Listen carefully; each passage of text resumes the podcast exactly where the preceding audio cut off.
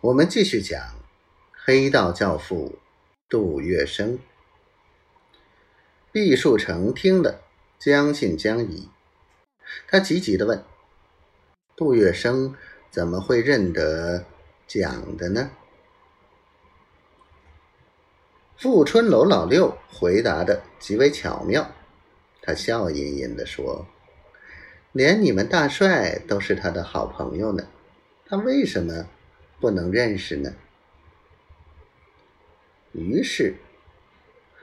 毕树成告诉他：“蒋宗奎，字伯器，他是中国有数的兵类专家之一。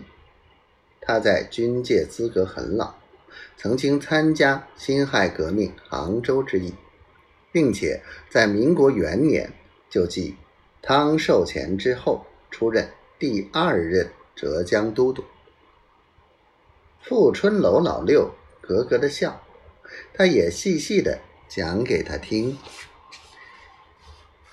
蒋伯器先生在法租界住了很多年，他不但跟杜月笙是好朋友，而且还时常到杜公馆走动。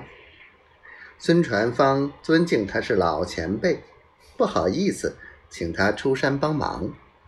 不过他对蒋伯器先生的话很听得进。所以才有代为接洽投降的这桩事体。听床头人解释的这么清楚，毕树成深信不疑。富春楼老六趁此机会劝他不如也学孙传芳。他说：“现在上海已经很危险了，人家五省联帅孙传芳都投过降。”为什么你还要硬挺？我看你不如趁早接洽。北伐军答应了，你照样带兵做官，留在上海不走。我们不是可以做天长日久的夫妻了吗？毕树成正在进退维谷，束手无策。这时，王海歌的。